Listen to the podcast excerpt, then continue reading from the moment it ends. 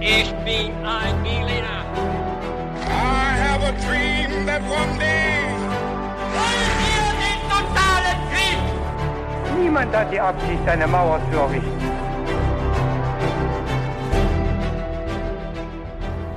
Hi und willkommen zurück zu einer neuen Folge bei His to Go und das wie immer mit mir Viktor Und mit mir David. und bevor wir gleich in die Geschichte einsteigen, erzähle ich noch ganz kurz, wie wir dabei immer vorgehen. Und zwar hat David eine Geschichte vorbereitet, die er mir gleich erzählen wird und ich habe keine Ahnung, worum es in dieser Geschichte gehen wird. Bin also schon super gespannt, freue mich auch schon drauf, denn ich weiß, das wird eine richtig gute Geschichte. Bevor wir aber dazu kommen, haben wir immer noch eine Frage, die wir uns gegenseitig stellen und die lautet, David, was trinkst du heute zum Podcast? Victor, ich habe heute etwas sehr Leckeres für mich selbst vorbereitet. Ich seh Eine schon. hausgemachte Granatapfel-Orange-Limo. Oh. Was hast du? Ja, wie du siehst, äh, sieht mein Getränk ganz ähnlich aus. Bei mir gibt's äh, eine Maracuja-Limonade. Ja. Sehr lecker und sehr erfrischend. Wir können auch was Heißes trinken, weil es ist ziemlich kalt. Das stimmt, das stimmt. Ja, und zu meinem Getränk muss ich noch sagen, das Getränk haben mir meine Schüler ähm, empfohlen. Mhm. Und ich möchte mich noch dafür bedanken für diese Empfehlung. Schmeckt sehr lecker. Ja, super. Dann ist Victor bestens vorbereitet, um äh, sich diese Geschichte anzuhören, mit der wir jetzt auch direkt starten werden. Ja. Am 4. Dezember 1872 bot sich der Besatzung der Dei Grazia ein skurriles Bild, das sie nie mehr vergessen sollten. Am Horizont war ein anderes Schiff aufgetaucht, das auf den ersten Blick in bester Verfassung war. Doch je länger sie das Schiff beobachteten, umso mehr beschlich sie ein ungutes Gefühl, denn etwas stimmte nicht. Das Schiff bewegte sich unnatürlich. Es schien ohne Ziel auf den Wellen hin und her zu treiben, mit nur ein paar wenigen gesetzten Segeln. Auf Signale kam keine Antwort, also beschloss der Kapitän der De Grazia, dass das andere Schiff in Not sein könnte. Und die drei Männer, die er dann in einem Ruderboot zum anderen Schiff schickte, konnten nicht auf das vorbereitet sein, was sie dort erwartete. Sie fanden an Deck keine Kranken, keine Verletzten, keine Spuren irgendeines Vorfalles und vor allem keine Besatzung. Das Schiff, die Mary Celeste, war in perfektem Zustand und doch war niemand an Bord. Es war ein Geisterschiff. Oha. Victor, hast du von diesem Geisterschiff schon mal gehört? Ich habe noch nie von der Marie Celeste, Ja. richtig? Habe ich noch nie gehört. Und ich bin schon ganz gespannt, was da passiert ist auf diesem Schiff, denn das wirst du uns wahrscheinlich heute verraten. Ja, ich werde uns ein bisschen in diese Geistergeschichte einführen. Die äh, kommt jetzt einen Monat nach Halloween, aber passt vielleicht ganz gut zu dieser dunklen Jahreszeit, würde ich sagen. Ist ein bisschen eine mysteriöse Geschichte, aber keine Sorge, ich habe auch ein paar Fakten mit an Bord. Ja, man kann das auch ganz gut recherchieren. Und das ist ja sogar eine Art Jubiläumsgeschichte, weil sie ist genau 150 Jahre alt. Du hast Oder? recht, das äh, ist mir überhaupt nicht aufgefallen, muss ich zugeben. Ja, du hast völlig recht. Also es ist sogar der November 1872 und wir haben jetzt den November 2022. Wahnsinn, Das ist ne? Wahnsinn. Ich, ich hätte jetzt sagen sollen, dass ich das wusste, aber ehrlich gesagt habe ich da gar nicht drauf geachtet. Ja, umso besser. Ja. Also vor 150 Jahren, das sollte man sich noch dazu denken, hat sich das ereignet. Und dazu, Viktor, stelle ich dir jetzt ein paar Fragen. Mhm. Und die erste Frage lautet, waren die Gerüchte über die Familie des Kapitäns der Mary Celeste, Benjamin Spooner Briggs, wahr? Da habe ich für dich nur zwei Antwortmöglichkeiten.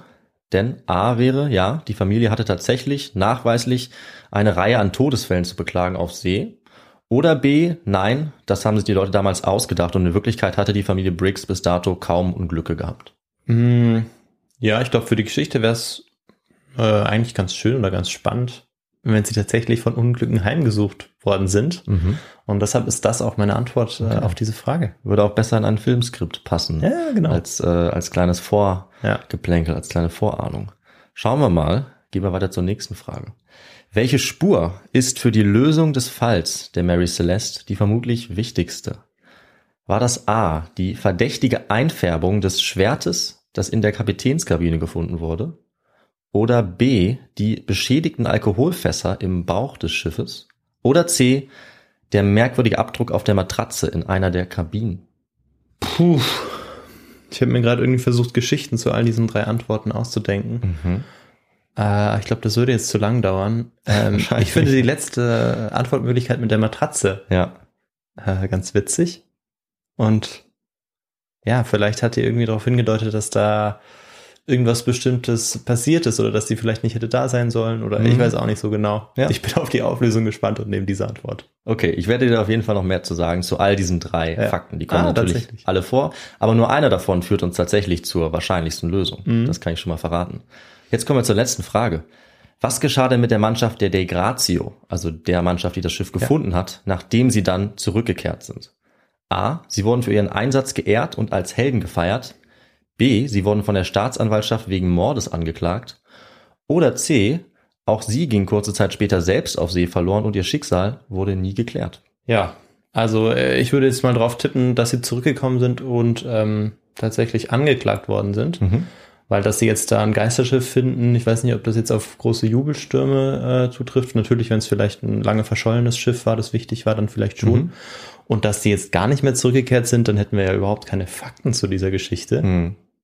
Äh, oder es wäre zumindest sehr schwer, welche zu finden.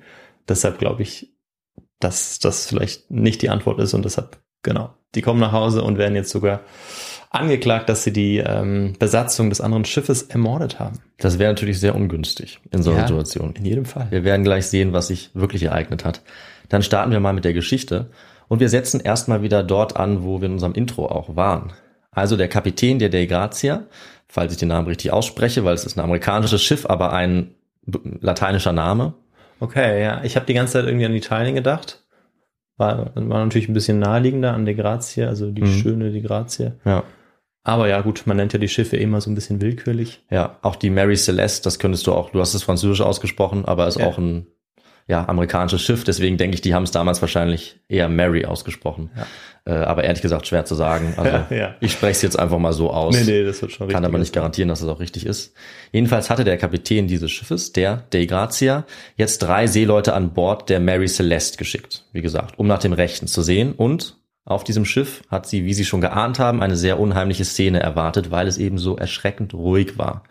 Und weil dieses Schiff in perfektem Zustand war. Nicht das, was man von einem Schiff erwartet, wo niemand mehr drauf ist. Das Deck war leer, auf dem Vormast hing ein zerfetztes Segel und das Steuerrad hat sich wohl wirklich so gespenstisch von alleine hin und her gedreht. Ja, kann man sich, glaube ich, sehr gut bildlich vorstellen. Mhm. Und die Mary Celeste befand sich 650 Kilometer vor der portugiesischen Küste. Niemand war an Bord, keine Spur von der Besatzung. Und wie gesagt, das Merkwürdigste war, dieses Schiff war kaum beschädigt. Das hat die Crew der De Grazia eben besonders beunruhigt. Es gab kaum Schäden durch Wetter oder die See, es gab auch keine Zeichen eines Kampfes oder eines Unfalls. Jedenfalls fast keine. Auch sonst gab es keine Spuren von irgendeinem Ereignis, das dazu hätte führen können, dass die Besatzung das Schiff jetzt verlassen hatte, noch dazu mitten im Meer, hunderte Kilometer von dem nächsten Land entfernt. Und es wurde noch komischer. Die Besatzung hatte auch jede Menge eigentlich unverzichtbare Gegenstände auf dem Schiff zurückgelassen. Regenkleidung, persönlichen Besitz, sogar die Pfeifen der Seemänner. Und zu diesem Zeitpunkt musst du wissen, hätte ein Seemann seine Pfeife niemals zurückgelassen. Das war ein ganz wichtiger persönlicher Gegenstand. Die hätten sie also entweder mitgenommen oder getragen eigentlich, in jedem Fall. Trotzdem waren diese Dinge noch da, aber die Besatzung nicht. Ein paar andere Dinge wurden dann kurze Zeit später auch noch entdeckt, die noch etwas merkwürdiger waren. Zum Beispiel gab es auf einer nassen Matratze in einer der Kajüten den Abdruck eines schlafenden Kindes. Das habe ich in der Frage auch schon erwähnt. Mhm. Aber das Kind war natürlich nicht mehr da. Man konnte deutlich sehen, aber dass es hier gelegen hatte. Außerdem hatte das Schiff eine Ladung Industriealkohol an Bord. Ziemlich viele Fässer und ein paar dieser Fässer waren aufgebrochen oder ausgelaufen. Und es gab in der Kapitänskabine ein dekoratives Schwert. Und dieses Schwert war rötlich eingefärbt an der Schneide. Wo sich die Frage äh, aufgestellt hat, was diese Substanz an der Schneide sein könnte, dieses rötliche. Also einige Hinweise, aber viel zu wenig, um konkrete Schlüsse zu ziehen. Äh, auch wenn dein Gehirn wahrscheinlich jetzt schon rattert, Victor. Ja, in jedem schon, Fall, ja. du schon überlegst, was könnte hier passiert sein. Äh, das haben die Entdecker des Schiffs natürlich auch überlegt. Also sie haben jetzt natürlich versucht, mehr herauszufinden. Und Victor, hast du vielleicht eine Idee, welches Objekt auf dem Schiff Aufschluss geben könnte über das, was passiert ist, wonach sie dann als erstes suchen? Ja, es gibt doch so eine Art Schiffstagebuch ähm, Ja. auf jedem Schiff. Exakt, das sogenannte Logbuch. Ja, genau, das Logbuch. Vielen Dank. Sehr mir gerne. schon geholfen, das Logbuch, genau. Äh, und da finden Sie vielleicht ein paar Infos. Ja, das könnte man meinen. Das ist auf jeden Fall der richtige Tipp. Wie bei einem Flugzeug die Blackbox Ja, wird genau. in dem Logbuch eben eingetragen, was so passiert. Also welche Inseln ähm, passiert werden, wie das Wetter ist und so weiter. Diese Einträge sind immer wichtig und dort wird auch die Position des Schiffs eingetragen. Aber auch hier hat das überraschend wenig äh, gebracht, dort nachzusehen, denn die letzte Position des Schiffs, das konnten sie finden, war zehn Tage alt. Oh, Also vor zehn Tagen, jetzt hatten sie es gefunden und diese Position war fast 500 Kilometer weiter westlich als dort, wo sie die Mary Celeste gefunden hatten. Das heißt, sie hatten keine Ahnung, was in diesen zehn Tagen und diesen 500 Kilometern Entfernung passiert war. okay. Also vor zehn Tagen ist da der letzte Eintrag gemacht worden Ja. und dann sind sie nach zehn Tagen sozusagen gekommen und dann kein Mensch mehr dort Exakt. äh, und viele Dinge noch da, die man sonst nicht mitnehmen würde. Und alle Einträge bis zu diesem Punkt waren völlig harmlos. Es war nichts passiert, ganz normale Fahrt. Dann enden vor zehn Tagen diese Einträge. Ja. Ja. Und auf einmal ist das Schiff 500 Kilometer weiter und niemand weiß wie. Ja, und wie das Schiff mit kaum gesetzten Segeln so weit getrieben war, das konnten sie sich auch nicht erklären. Und es hatte ja offensichtlich auch keine Crew gegeben, um das Schiff dorthin zu steuern. Also der Kapitän und die gesamte Mannschaft hatten sich einfach in Luft aufgelöst. So sah es jedenfalls aus. Das Schiff war wie von Geisterhand gesteuert. Die ganze Zeit rumgefahren und als genau das wurde es jetzt auch bekannt, als ein sogenanntes Geisterschiff. Ja, und Geisterschiffe und die Situation auf See, äh, das verlangt ein bisschen Kontext, Victor. Findest du auch? Auf jeden Fall, ja. Gibt es jetzt den Kontext zum äh, Geisterschiffen? Unter anderem. Geschichte. In jedem Fall brauchen wir jetzt auf jeden Fall einen historischen Kontext. Genau, das ist das Entscheidende. Wobei ich zugeben muss, er war schon mal historischer als in dieser Folge, aber ein bisschen Hintergrundwissen biete ich uns auf jeden Ja. Fall. Und ein bisschen was zu der Zeit, wie man damals auf See gefahren ist und was so ein Geisterschiff bedeutet hat für die Matrosen, für die Seefahrer zu dieser Zeit.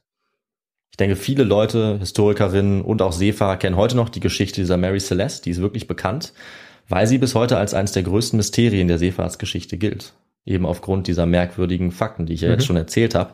Und es liegt auch daran, dass dieser Vorfall eine menschliche Urangst vor dem Meer heraufbeschwört. Also die Gefahr, einfach zu verschwinden, auf offener See, einfach unterzugehen, ohne dass jemand jemals eine Spur von dir findet. Einfach so an einem Tag. Und die Mary Celeste in Erzählung der Seefahrt, auch in der Literatur, ist eben wahnsinnig bekannt geworden. Deswegen nicht nur wegen der vielen Bezüge, die es in der Literatur, in Filmen, überall sonst zu diesem Vorfall gibt, sondern weil sich auch damals schon, auch 1872, dieses Vorkommnis bestens eingefügt hat in ältere Mythen und Erzählungen, die es schon lange vorher gab. Deswegen hatte dieses Ereignis auch so eine starke Wirkung. Es wird zum Beispiel häufig verglichen mit der legendären Geschichte des fliegenden Holländers. Die Okay, kennst ja. du bestimmt, Victor. Ja, die kenne ich. Und ja. beides sind sozusagen Geisterschiffe. Ja. Also die ähm, Geschichte des fliegenden Holländers, die ist ja etwas legendärer. Die gab es auch schon seit hunderten Jahren zu diesem Zeitpunkt. Also ein Geisterschiff, das vor dem Kap der guten Hoffnung bei Afrika auftauchen soll, seit es in einem Sturm einmal untergegangen ist und auf ewig nach einem sicheren Hafen sucht. Und ganz viele Seefahrer, Seeleute haben erzählt, dass sie dieses Geisterschiff gesehen haben, wie es dort umherfährt. Und im Fall der Mary Celeste ist dasselbe Label, dieselbe Bezeichnung auch Geisterschiff, aber nicht so mystisch und gespenstisch, sondern es hat eine ganz reale Bedeutung. Deshalb ist die Mary Celeste und war auch damals eine deutlich unheimlichere Geschichte als diese Legende vom fliegenden Holländer. Auch deshalb, weil Geisterschiff eine alte Bezeichnung war, also eine ganz reale Bezeichnung in der Sprache der Seeleute für ein Schiff, das ohne Besatzung im Meer gefunden wird. Und jetzt fragst du dich vielleicht, wieso gibt es eine eigene Bezeichnung für so ein merkwürdiges Vorkommnis? Und die Antwort ist, dass es gar nicht so selten war. ja, muss ja dann genau Ja. die Antwort sein. Das kann man sich Ja. denken. Ne? Es ist nicht ohne Hintergrund, sondern das Auftreten solcher Geisterschiffe, der realen Geisterschiffe ohne Besatzung, war keine Seltenheit. Es kam überraschenderweise häufig vor im 19. Jahrhundert. Damit habe ich zum Beispiel nicht gerechnet. Und tatsächlich wurden laut Fachliteratur Dutzende Schiffe jedes Jahr allein im Atlantik gefunden, die keine Besatzung an Bord hatten. Es waren also alles Geisterschiffe, wie die Mary Celeste. Die ist sozusagen nur das bekannteste Beispiel für diesen Vorfall, der nicht untypisch war. Und fast immer gab es dafür auch eine relativ einfache Erklärung, nämlich meistens die See selbst. Also oft konnte man aufgrund der Schiffe, aufgrund der Spuren relativ klar sagen, dass die Besatzung ihre Schiffe verlassen hatte und auch warum. Also oft dachten sie, die Schiffe gehen unter, sie sind dann in die Rettungsboote gestiegen oder haben andere Schiffe noch erreichen können zur Rettung, denen irgendwie noch Bescheid geben können und dann ist das Schiff eben doch nicht untergegangen. Ja, Das kam Sturm häufig zum vor. Beispiel. Genau, weil du möchtest als Besatzung nicht das Risiko eingehen, auf dem Schiff zu bleiben, wenn du nicht ganz sicher bist.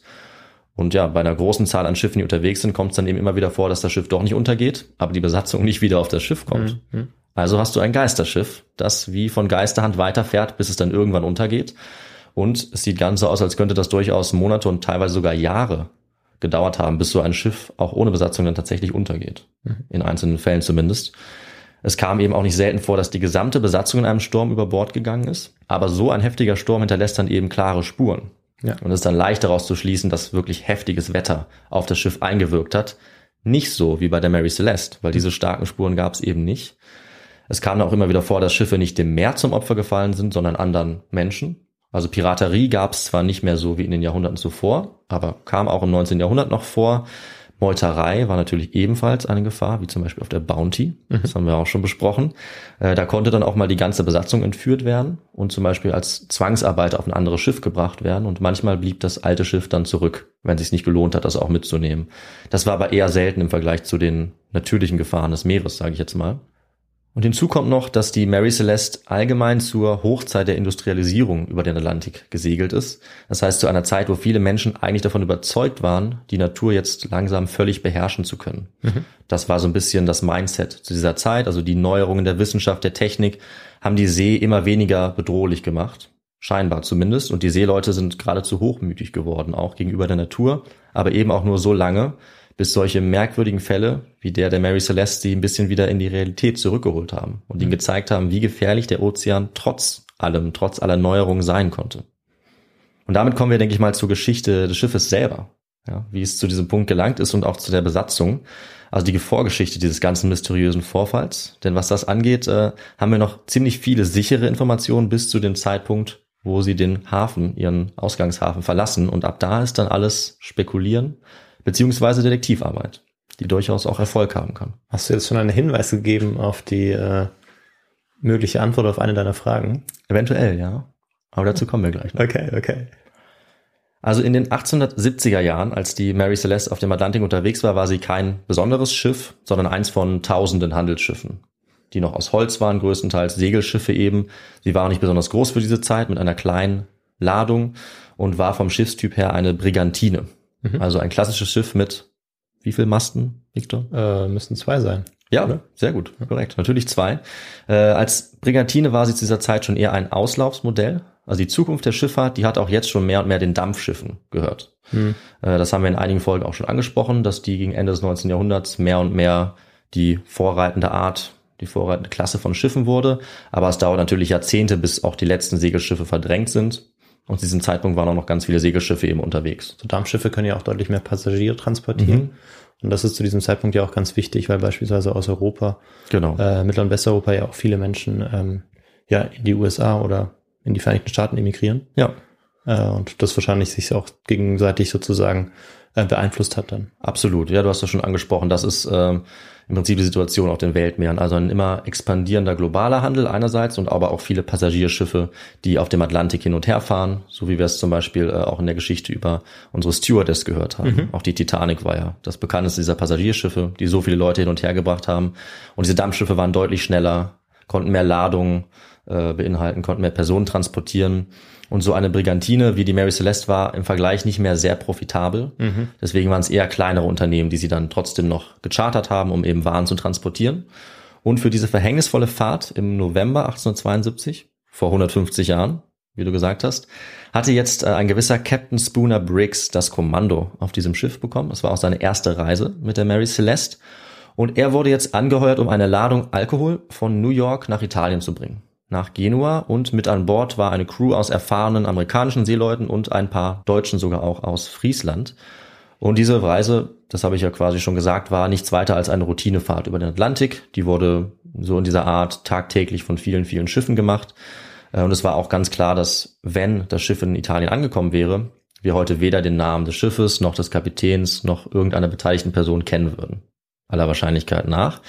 Aber es kam dann eben anders.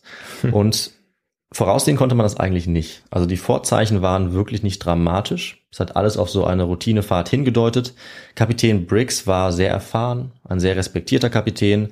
Sicherlich niemand, der auf See in Panik verfallen würde und vorschnelle Entscheidungen trifft. Schon gar nicht, deswegen auch, weil seine Familie ebenfalls mit an Bord war. Mhm. Auch das war nicht untypisch für die Zeit.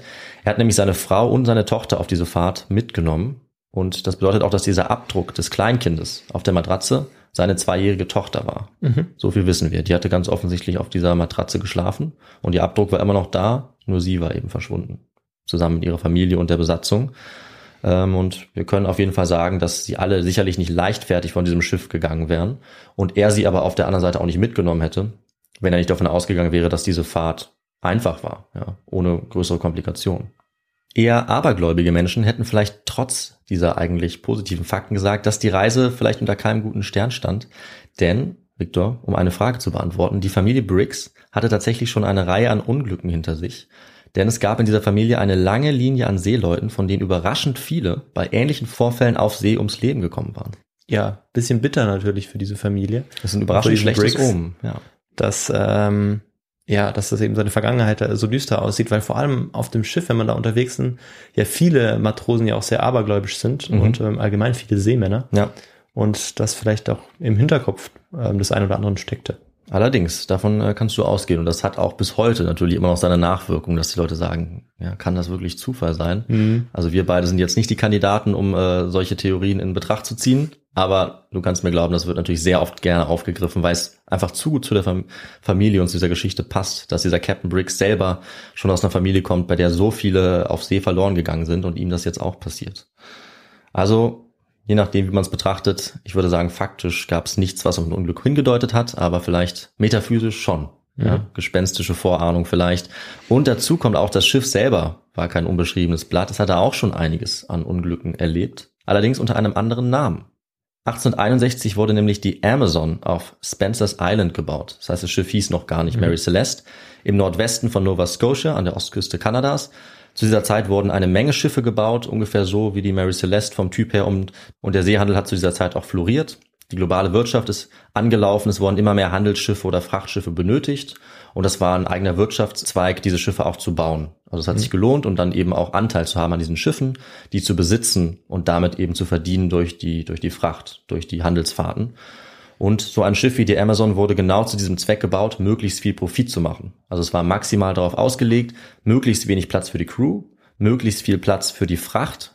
Im Fall der Mary Celeste 200 Tonnen insgesamt. Also nicht schlecht, aber schon auch deutlich weniger als andere Schiffe. Und das war eine ökonomische Entscheidung, jetzt diesen Schiffstyp auch zu bauen. Also eine Brigantine oder Schoner-Brick. Das ist so eine Kombination aus Schoner und Brick. Und ohne zu sehr ins Detail zu gehen, heißt das viel Fracht, wenig Platz für die Crew, aber ein relativ einfach zu bedienendes Schiff, sage ich jetzt mal vereinfacht. Ja, und wie wurde so ein Schiff finanziert? Einfach indem Anteile daran verkauft wurden, so dass man diese Kosten ein bisschen aufgeteilt hat. Ähm, das wurde in diesem Fall auch so gemacht. Es gab einen Mann, der das hat bauen lassen und die meisten Anteile hatte. Den Rest der Anteile hat er an lokale Geschäftsleute verteilt und auch an den ersten Kapitän der Amazon, einen Mann namens McLellan. Und dieser Mann hat das Schiff auch ähm, nur kurz überlebt, tatsächlich. Er war sozusagen das erste Opfer dieses Schiffs. Es gibt schon Erzählungen und Mythen, dass direkt beim Wasserlassen, also bei der Jungfernfahrt des Schiffes schon etwas schiefgelaufen ist. Und ab da gibt es eigentlich die Erzählung, dass es verflucht sein sollte, weil es angeblich dort Schwierigkeiten gab, die allerdings nicht belegbar sind. Das ist, glaube ich, wenig überraschend. Es gab außerdem auch in dieser Region in Nova Scotia schon seit langem Legenden von verfluchten Schiffen, von Geistern verstorbener Matrosen.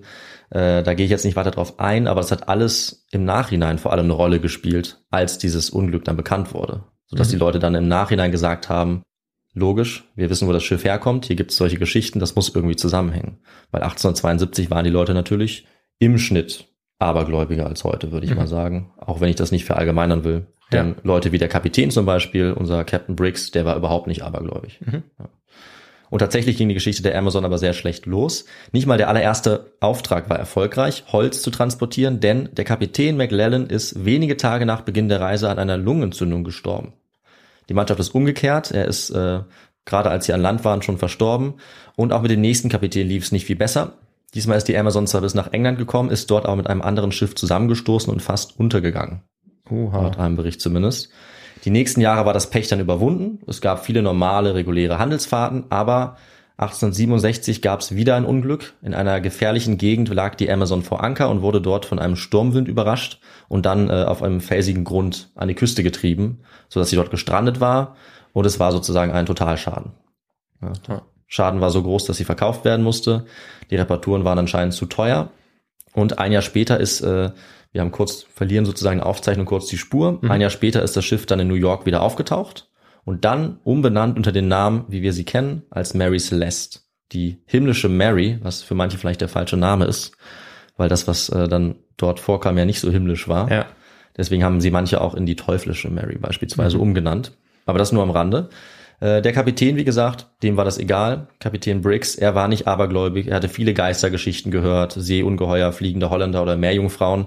Er war seit 20 Jahren auf See, er war selbstsicher, er war angepasst an dieses Leben und er war sich allen realen Gefahren auch bewusst. Ja, ja, das sind ja auch äh, in den Vereinigten Staaten zu dieser Zeit sehr real Ja, gefahren. allerdings. Durch den Sezessionskrieg, Genau. der gerade zu dieser Zeit stattfindet. Das ist auch noch ein historischer Kontext, den be- habe ich jetzt nicht erwähnt, aber Ja. der hat tatsächlich auch einigen Einfluss auf den Schiffsbau und auch auf den Handel in dieser Zeit. Mhm. Ja, Das wird natürlich alles davon betroffen. Ähm, aber das habe ich jetzt mal hier rausgelassen. Ja, ja, klar, das würde dann noch zu weit führen. Genau, wir machen weiter bei dem Kapitän. Äh, Captain Briggs hatte immerhin zwei Brüder, seine einzige Schwester und einen Onkel verloren. Wie gesagt, die waren alle umgekommen auf der See in unterschiedlichen Vorfällen, jeder einzeln. Und der Kapitän, äh, auch ein sehr erfahrener Seemann, Captain Nathan Briggs, war gerade zwei Jahre vorher, also 1870, zwei Jahre bevor die Mary Celeste in See sticht, bei einem mehr als unglücklichen Zufall umgekommen, wo ich mich selber auch frage, das ist doch wirklich merkwürdig, diese ganzen Vorfälle. Er stand in seiner eigenen Haustür, als er vom Blitz erschlagen wurde. In der Nein. Haustür. Ja. Nein, das ist ja wirklich Pech. Das Also, ist wirklich Pech. Und er ist, ja, fast witzigerweise oder morbiderweise als einziger eigentlich aus der Familie nicht auf See gestorben, sondern an Land, weil er als Kapitän schon im Ruhestand war. mhm. Ja, ich glaube, du kannst dir denken, dass diese Schicksalsschläge natürlich sehr viele Gerüchte äh, erzeugt haben, dass auf der Familie ein Fluch lag. ja. Ähm, Benjamin Briggs selber hat nicht daran geglaubt. Allerdings hat er dann durch sein eigenes Verschwinden natürlich, Auch dazu beigetragen. ja, leider ironischerweise sehr gut dazu diesem, diesen Theorien, zu diesem äh, Aberglauben beigetragen. Tja.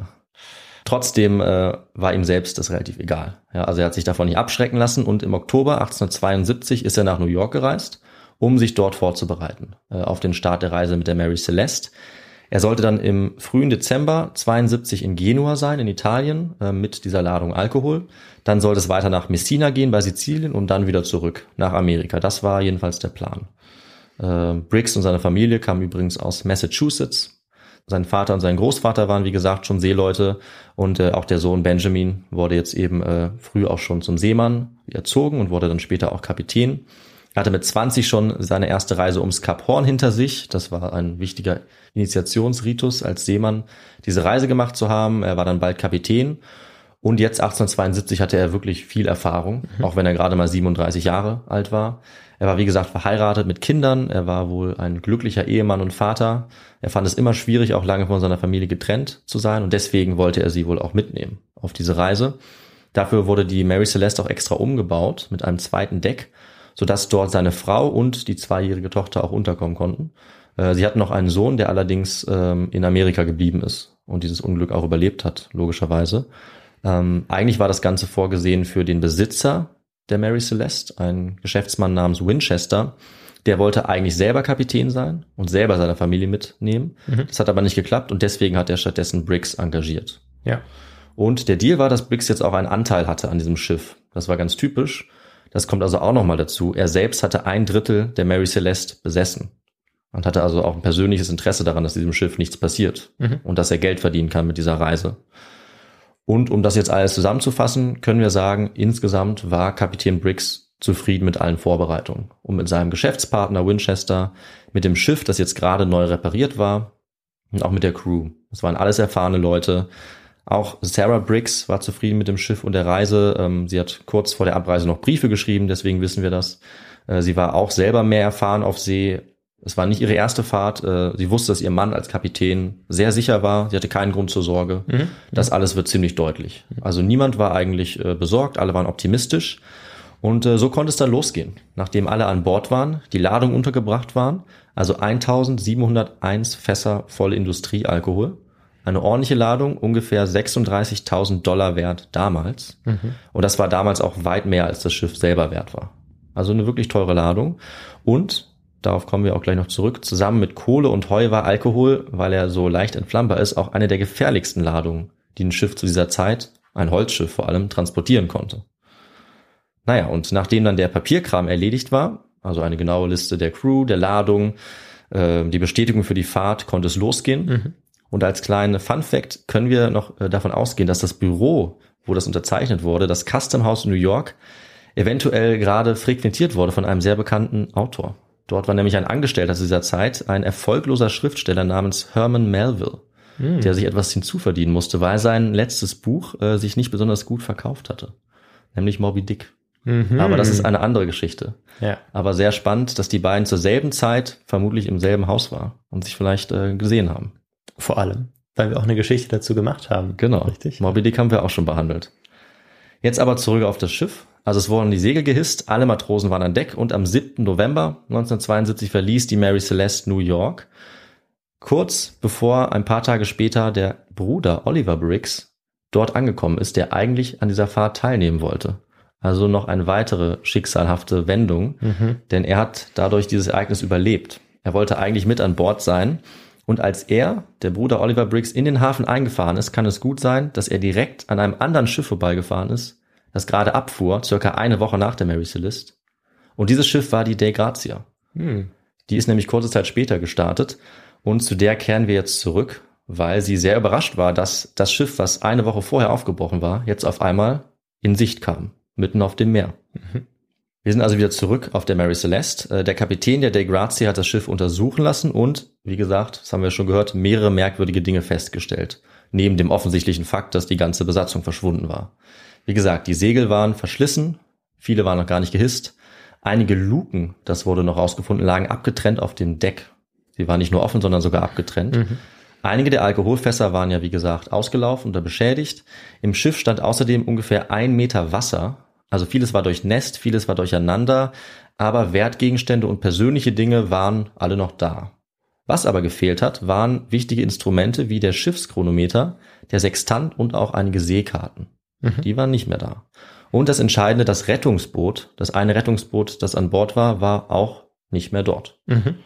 Und sonst war, wie schon gesagt, alles beunruhigend gut in Schuss. Also es gab genug Proviant, das Wasser im Schiff war eigentlich unbedenklich. Es war bei weitem nicht genug, um ein Problem zu sein und die Einträge im Logbuch, wie gesagt, die waren harmlos, keine Hinweise darauf, dass irgendetwas nicht gestimmt hat. Und äh, was tat jetzt der Kapitän der Dei Grazia als nächstes, Victor? Was denkst du, nachdem er das alles festgestellt hatte? Ähm, ja, also je nachdem, wie fahrtauglich das Schiff noch war, wäre es ja sinnvoll, das Schiff jetzt auch wieder an den Hafen zu bringen Mhm. und ähm, dementsprechend die Crew aufzuteilen Ja, und das auszuprobieren. Kennst du die Geschichte doch? Du hast ja völlig recht. Ja, äh, das äh, war für mich sozusagen das Logischste, Ja. was jetzt kommen könnte, aber ich kannte die Geschichte wirklich nicht. Also, Ja. Naja, das hat sich der Kapitän auch gedacht. Also er konnte dieses Rätsel jetzt vor Ort nicht lösen. Äh, Und die Mary Celeste war noch seetüchtig tatsächlich. Also sie wurde kurz repariert und dann wurde entschieden, jetzt mit beiden Schiffen, wie du gesagt hast, jeweils mit der halben Besatzung zum nächsten Hafen zu fahren. Und dort konnte sie dann einerseits weiter untersucht werden, vielleicht festgestellt werden, was vorgefallen war und andererseits, das war wohl die Hauptmotivation, hatte jetzt die Dei Grazia das Schiff und die teure Ladung gefunden und damit hatte sie auch ein Anrecht auf eine ziemlich hohe Zahlung als Finderlohn. Das war damals nämlich üblich. Und es hat sich meistens auch gelohnt, so ein Schiff dann mitzunehmen, finanziell, wenn das machbar war. Acht Tage später kommen die Schiffe dann äh, im Hafen von Gibraltar an und jetzt eben mit der Aussicht, gut entlohnt zu werden. Allerdings hätten die Männer auf der Dei Grazia das Schiff wahrscheinlich eher zurückgelassen, wenn sie geahnt hätten, was dann als nächstes auf sie zukam. Oh nein. Denn Victor, bevor es eine Belohnung gab, musste der Fall erstmal untersucht werden, und zwar vom lokalen Generalstaatsanwalt. Und äh, ich glaube, du ahnst jetzt schon, wie er diesen mysteriösen Fall eingeschätzt hat. Ja, äh, ich glaube, er äh, klagt sie an, dass sie äh, die Besatzung dort vielleicht umgebracht haben und sich das einfach angeeignet haben. Ja, genauso war es, tragischerweise, für die Besatzung. Also der Staatsanwalt hatte keinen guten Ruf. Äh, es hieß, er wäre, Zitat, ebenso dumm wie von sich selbst eingenommen. Das hat man ihm nachgesagt. Ja, und was er als nächstes getan hat, naja, das hat diesen Ruf wirklich auch bestätigt. Das würde ich mal sagen. Ähm, damit haben wir eben diese Frage aufgelöst. Also du hast richtig getippt. Er hatte tatsächlich sofort einen üblen Verdacht. Also ihm kam diese Geschichte mehr als komisch vor und er dachte, dass es sich um ein Verbrechen handeln musste, das sich hier ereignet hatte. Ein Schiff ohne Besatzung auf dem Meer, ein anderes Schiff stolpert quasi zufällig darüber, das kam ihm viel zu verdächtig vor. Deswegen hat er jetzt eine genaue Untersuchung des Schiffes befohlen, also der Mary Celeste. Und dabei wurden auch schnell Schnitte am Bug gefunden und, was ich am Anfang schon erwähnt habe, eine verdächtig rote Substanz auf dem Schwert in der Aha. Kajüte, nämlich Blut. Blut. Ja. Und somit war für den Staatsanwalt der Fall klar. Die Mannschaft hatte sich am Alkohol bedient, an diesen Fässern, äh, die offen waren, im Rausch dann den Kapitän Briggs und seine Familie ermordet und sich dann mit dem Rettungsboot abgesetzt. Wahnsinn. Und eine Frage noch. Ja. Äh, zu dieser Zeit, Gibraltar, ist das eine britische Exklave? Ist das richtig? Das ist richtig, ja. Dann würde es ja tatsächlich auch Sinn machen, nochmal den- sich den Kontext anzuschauen. Direkt nach dem Sezessionskrieg, dann waren vielleicht auch die Briten ein bisschen wütend. Mhm. Ähm, weil wenn ich jetzt richtig liege, ist es gerade am Ende und wollten dann vielleicht den äh, Amerikanern nochmal eins heimzahlen. Boah, das ist eine These, die ich dir nicht bestätigen kann. also der Sezessionskrieg ist ja 1865 vorbei gewesen. Ja, ja, ist jetzt genau. nicht allzu lange Zeit später, das stimmt schon. Ähm, aber dazu habe ich keine Infos. Vielleicht war das noch so ein alter Hase, der äh, irgendwie es den Amerikanern nochmal heimzahlen wollte. Möglich wäre es. Ja. Ja, auf jeden Fall, also dieser Richter und dann der Staatsanwaltschaft, die haben ihnen das Leben sehr schwer gemacht. Aber der Staatsanwalt war eben davon überzeugt, dass es genauso abgelaufen war. Mhm. Also ein eiskalter Mord. Die Beweise waren für ihn klar, das Blut, die Beschädigung am Schiff. Aber das war noch nicht genug. Er hat eben auch die Mannschaft der De Grazia dort hineingezogen. Also er hatte sie auch beschuldigt, bei diesem Verbrechen beteiligt gewesen zu sein. Und er hat sogar auch noch den Besitzer des Schiffes, Winchester, der in New York war, beschuldigt, diesen Mord äh, angeordnet zu haben. Also als eine Art Killerkommando sollte die De Grazia irgendwie dieses Gemetzel angerichtet haben, Okay. in Kombination mit den betrunkenen Matrosen, ja, Ja. die irgendwie die Familie umgebracht haben. Ähm, also man kann sich vorstellen, dass in dieser Situation die Stimmung sehr schnell hochgekocht ist. Ja. Dann auch in den Verhandlungen, bis dann äh, ja die ganze Theorie wie ein Kartenhaus in sich zusammengestürzt ist, weil im Prinzip nichts davon stimmte. Das hast du dir, glaube ich, schon gedacht. Ja. Ja. Zunächst mal gab es eine Analyse des angeblichen Blutes und herauskam, dass das Schwert einfach gerostet war. Ja, also die rötliche Substanz war kein Blut, sondern Rost und auch die Schnitte am Bug waren Abnutzungserscheinungen. Das konnte ebenfalls nachgewiesen werden von Leuten, die sich mit Schiffen auskannten. Zu denen hat der Staatsanwalt eben nicht gehört. Nee, auf keinen Fall. Und ja, die Mannschaft hatte auch mit Sicherheit nicht den Alkohol an Bord getrunken, denn wenn man Industriealkohol trinkt, dann kann man danach keine Meuterei anzetteln, dann kann man danach überhaupt nichts mehr machen. Ja. Das ist auch eindeutig. Und die Verhandlung wurde jetzt also beendet, die Anklage wurde fallen gelassen und es gab tatsächlich eine Prämie für das Schiff. Allerdings viel kleiner, als es zu erwarten war, vermutlich als Rache der Staatsanwaltschaft. Also die britischen Behörden konnten ihnen dann noch eins auswischen und haben ihnen extrem wenig Geld gegeben für das Schiff und für die Ladung, um diesen Ruf, um diese Rufbeschädigung ja irgendwie wieder wettzumachen vermutlich. Ja.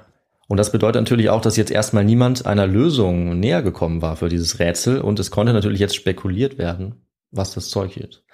Das heißt, in den nächsten Jahren und auch noch Jahrzehnte später, im Prinzip bis heute, wurden alle nur denkbaren Theorien aufgestellt, was jetzt mit der Mary Celeste passiert war, nachdem es offensichtlich nicht die Theorie der Staatsanwaltschaft war. Ja, Das war offensichtlich falsch. Es wurden jetzt auch zahlreiche Falschmeldungen, Informationen verbreitet, angebliche Fakten, angebliche Zeugen, die es überhaupt nicht gab, die frei erfunden wurden. Es wurden Geschichten geschrieben, Bücher. Arthur Conan Doyle zum Beispiel, der Sherlock Holmes Autor, hat eine ganz bekannte Geschichte darüber geschrieben, in der er auch einige, äh, ja, sagen wir mal, schriftstellerische Freiheiten eingebaut hat, die absolut nicht gestimmt haben.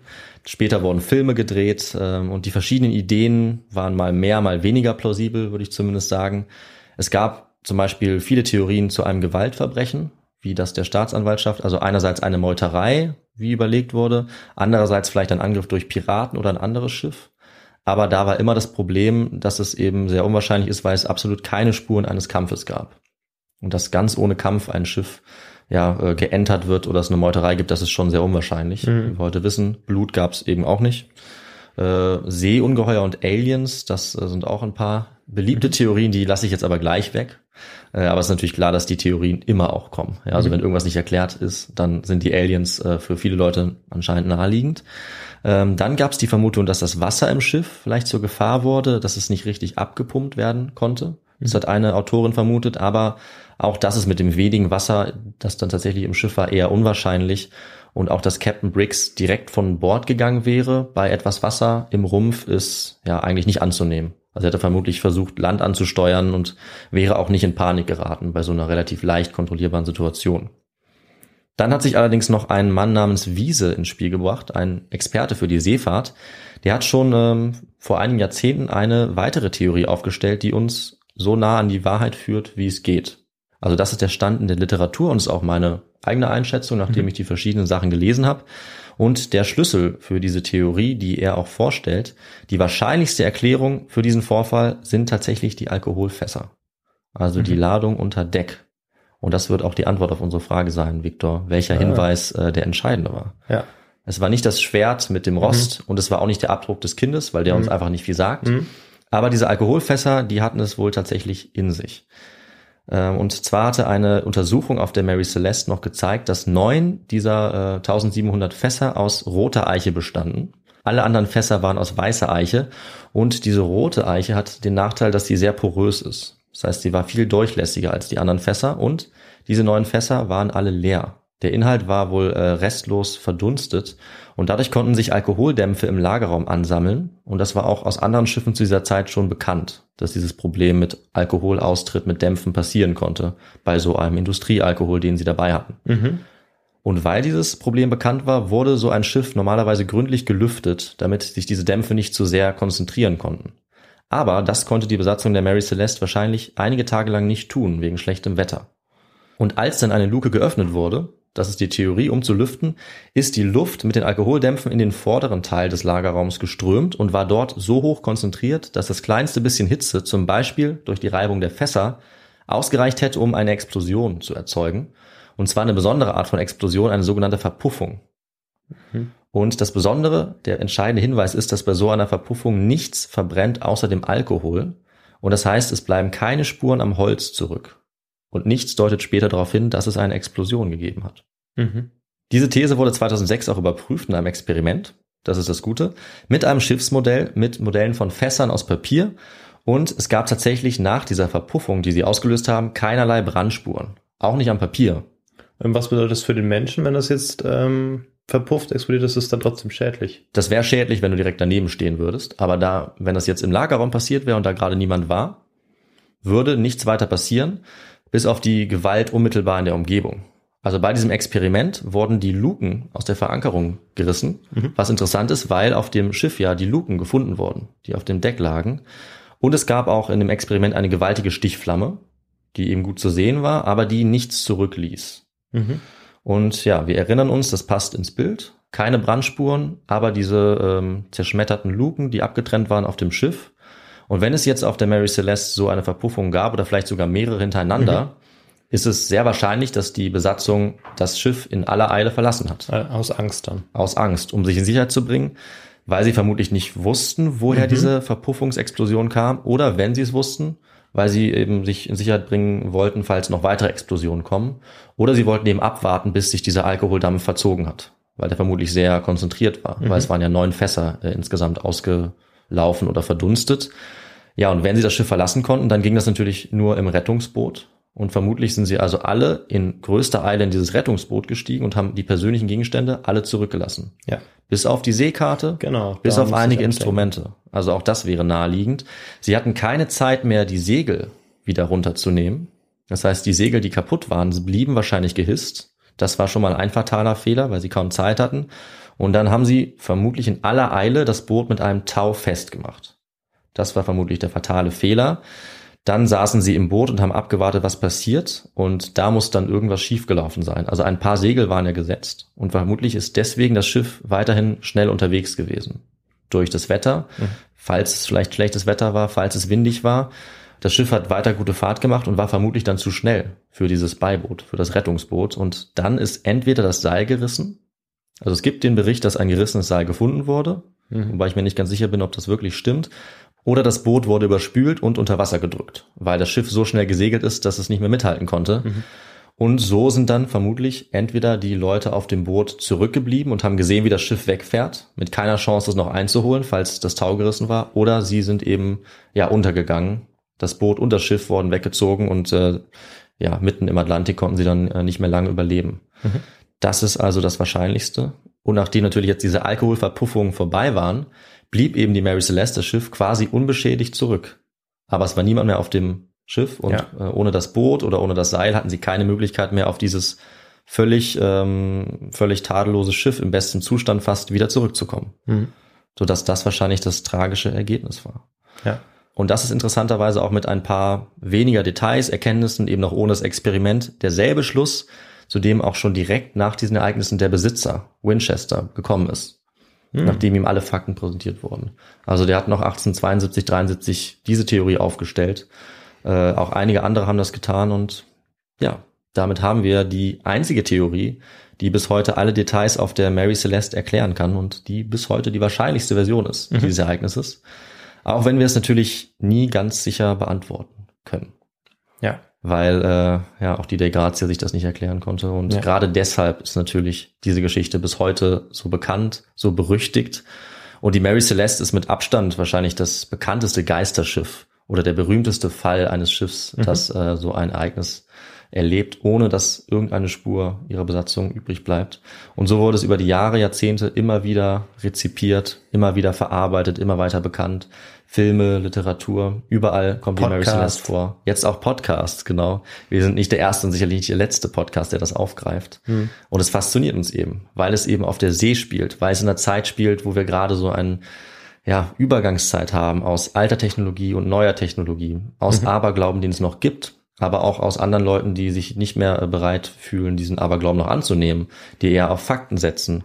Wir haben ja schon eine, zumindest der Theorie nach, äh, ordentliche Untersuchung durch die Staatsanwaltschaft. Es wird mit Fakten gearbeitet, es wird vor Gericht erörtert. Und trotzdem kann man aus dieser Zeit das Mysterium nicht klären. Ja, deswegen hinterlässt es eben auf der Rauen See so eine Unsicherheit äh, und spielt gerade auch in der Kultur, in der Erzählung äh, der Seeleute eben eine große Rolle. Und das wird es auch weiterhin tun, weil es sozusagen das Geisterschiff par excellence ist, das uns nicht loslässt. Und ja, wir sind damit aber trotzdem, nachdem wir uns diese Theorien angeschaut haben, am Ende der Geschichte angelangt. Ja, David, der letzte Satz, äh, der war, äh, hat das eigentlich gut zusammengefasst. Da hast du gesagt, das Geisterschiff par excellence, das uns nicht loslässt. Ja. Und tatsächlich war das so. Ich kannte die Geschichte noch nicht. Mhm. Und ähm, ich glaube, die wird mich auch noch ein bisschen festhalten, diese Geschichte, weil ich sie wirklich faszinierend finde. Und das auch spannend finde, was die Vorgeschichte dazu ist. Und natürlich auch mit diesem ähm, ja, Mythos oder mit diesen Unglücken, die den Kapitän verfolgen und die Familie. Und dann Ja. trifft sie ihn auch noch selbst, obwohl er selbst nicht dran glaubt. Ja, Äh, ja, das macht das Ganze so ein bisschen, ja, Wahnsinn. fasziniert, mythisch, passt mystisch. alles so gut ins, ins Bild. Die, das Ja. Schiff ist verflucht, die Familie ist verflucht, es gibt diese Geisterschiffe schon, Mhm. es gibt diese Sagen und dann passiert das alles irgendwie doch und niemand kann erklären, was genau passiert ist. Ja. Also auf jeden Fall eine äh, sehr, sehr spannende Geschichte, Mhm. Äh, die man sich auf jeden Fall anhören muss und weiterempfehlen kann, finde Ja, ich. finde ich auch. Äh, weil da so viel drin steckt. Und ähm, ja, du kannst uns vielleicht auch noch was weiterempfehlen. Und zwar, wo du ähm, ja Literatur gefunden hast, wo vielleicht auch ein paar Briefe abgedruckt sind, beispielsweise von der Frau kurz vor Mhm. Ja. der Abfahrt, ähm, wo man das Ganze so ein bisschen sich auch mit historischen Quellen vielleicht anschauen kann. Absolut. Also ähm, ich habe mal zwei äh, jetzt rausgesucht, um die zu nennen. Ähm, was du gesagt hast, Briefe und so äh, Belege, das gibt es, finde ich, gut bei Brian Hicks. Der hat 2004 das Buch geschrieben, Ghost Ship, The Mysterious True Story of the Mary Celeste and Her Missing Crew. Das ist eben schon etwas älter, also zum Beispiel zwei Jahre vor diesem Experiment. Das heißt, der ist, was die Theorie angeht, nicht auf dem neuesten Stand. Aber dafür äh, präsentierte das sehr nüchtern und auch aus ja, faktenbasierter Perspektive, was er zu dem. Zeitpunkt wusste. Dafür ist es super. Und eine ziemlich gute Zusammenfassung auch dieser Theorien, die habe ich gefunden bei Olaf Fritsche. Sein Buch, äh, deutsches Buch heißt einfach, gibt es Geisterschiffe wirklich? Die Wahrheit hinter den Meeresmythen. Äh, das klingt ein bisschen reißerisch, ähm, ist aber gar nicht so. Also Ja. ich finde, er, er macht das sehr nüchtern, auch faktenbasiert und erklärt das sehr gut. Und äh, er hat eben auch nochmal den Hintergrund zu bieten. Also Geisterschiffe, diese ganzen Mythen, auf die ich jetzt nicht weiter eingegangen bin, aber er hat noch viel mehr Meeresmythen und schaut auch hinter den Entstehungsprozess, hinter die Funktion dieser Mythen. Das ist also auch ganz spannend, um eben dieses Phänomen Geisterschiff noch besser zu verstehen, was ich ja jetzt nur so ein bisschen angedeutet habe. Ja. Und packt das wahrscheinlich in eine spannende Erzählung, ohne nur Fakten aneinander zu reihen, Ja. was es ja auch spannend macht zum Lesen. Das finde ich, Finde auch. ich auch, ja. Also beide Bücher tun unterschiedliche Dinge und sind beide sehr lesenswert, finde ich. Ja. Und eine Frage hätte ich noch. Ähm, gut, es war jetzt 2006 dieses Experiment. Mhm. Ne, aber gibt's da, gibt's da vielleicht sogar ein Video dazu oder so? Hast du da was gefunden oder hast du dann einfach nur die Ergebnisse dazu äh, dir sozusagen angeschaut, Ja. durchgelesen? Tatsächlich gibt es eine Doku. Ja? Ja. Also das Experiment war Teil einer Doku. Und auch die kann man sich anschauen. Ah, Und, die kannst du ähm, uns ja verlinken. Ich werde mal schauen, ob ich äh, dafür jetzt noch an den Link rankomme. Und wenn ja, dann werden wir den in den Show Notes finden. Ja, und ansonsten ein bisschen googeln Ja. oder in irgendeine Suchmaschine eurer Wahl eingeben und dann Mhm. findet ihr das. Okay. Dann würde ich sagen, Viktor, äh, übergebe ich jetzt nochmal an dich. Äh, wir werden langsam wieder wach nach dieser Geistergeschichte, Mhm. nach dieser mysteriösen Geschichte. Und äh, genau, Können es ja noch ein bisschen was sagen, äh, wie man uns noch erreichen, unterstützen kann und uns Feedback geben kann, vielleicht mit euren eigenen Theorien. Ihr könnt mir gerne sagen, was ich völlig falsch verstanden habe, vielleicht zu dieser Theorie. Ich bin offen für Vorschläge, solange es keine Aliens sind. Wie könnte man uns dann erreichen zum Beispiel oder unterstützen? Ja. Ähm, ja, also erreichen könnt ihr uns über ganz viele unterschiedliche Plattformen. Vor aber erstmal vielen Dank für die äh, vielen Nachrichten und für die Spenden, die wir erhalten haben. Da freuen wir uns immer riesig. Ja, danke schön. Äh, können das nicht oft genug sagen. Mhm. Ähm, vielen Dank für die Unterstützung. Und das motiviert uns dann auch jedes Mal, wieder alle zehn Tage eine neue Folge rauszubringen. Ja. Ähm, was manchmal nicht ganz so einfach ist, weil wir auch noch nebenher viel tun, mhm. aktuell. Und ähm, ja, bevor ich aber dazu jetzt noch mehr sage, eben zu den Möglichkeiten, wie ihr uns unterstützen könnt. Also ähm, ihr könnt uns eine E-Mail schreiben an kontakt.histogo.de oder ihr geht auf unsere Social Media Kanäle, da gibt es Twitter, ähm, ja, YouTube könnte man dazu zählen und vor allem Instagram, da äh, könnt ihr uns folgen, ihr könnt uns Nachrichten zukommen lassen, liken. Dort findet ihr auch die Bilder zu den Folgen, also wenn ihr auch ein bisschen was Visuelles haben wollt zu mhm. den Folgen. Mhm. Klickt unbedingt rein. Ihr findet das Ganze aber auch auf der Website. Ähm, dort könnt ihr unter anderem auch auf einen Link klicken, wo ihr uns spenden könnt.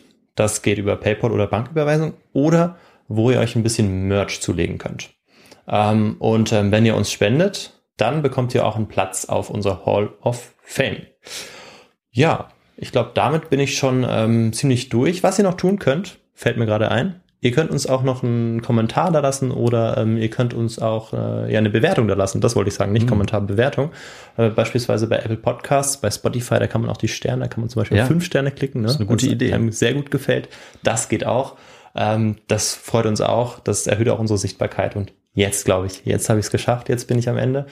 Und in zehn Tagen gibt es die nächste Folge. Ja. Ähm, die erzählst du wieder. Genau, da werde nochmal ich übernehmen. Ja. Und nachdem wir dieses Mal ja eine ja etwas mythische, etwas spekulative Geistergeschichte hatten, werde ich nächstes Mal uns überraschen wieder mit einer, ja, sage ich mal, wieder sehr historischen, äh, aber trotzdem genauso spannenden Geschichte, von der vermutlich viele schon mal gehört haben und äh, die uns in eine andere Zeit natürlich auch führen wird. Ich freue mich schon sehr darauf. Mhm. Und ja, wünsche euch bis dahin noch, ähm, dass ihr alle weiterhin gesund bleibt. Ja. Ähm, und ja, dann hören wir uns in zehn Tagen wieder. Und bis dann. Bis dahin. Ciao. Tschüss.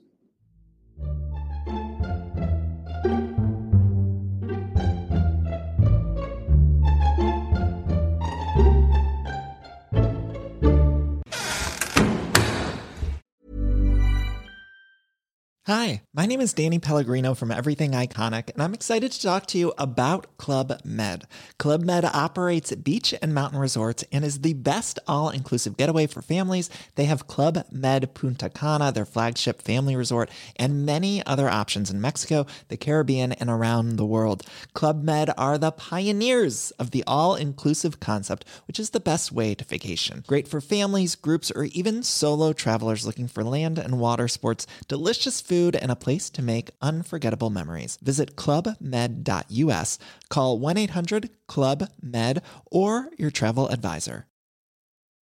Get ahead of postage rate increases this year with Stamps.com. It's like your own personal post office. Sign up with promo code PROGRAM for a four week trial plus free postage and a free digital scale. No long term commitments or contracts. That's Stamps.com code PROGRAM.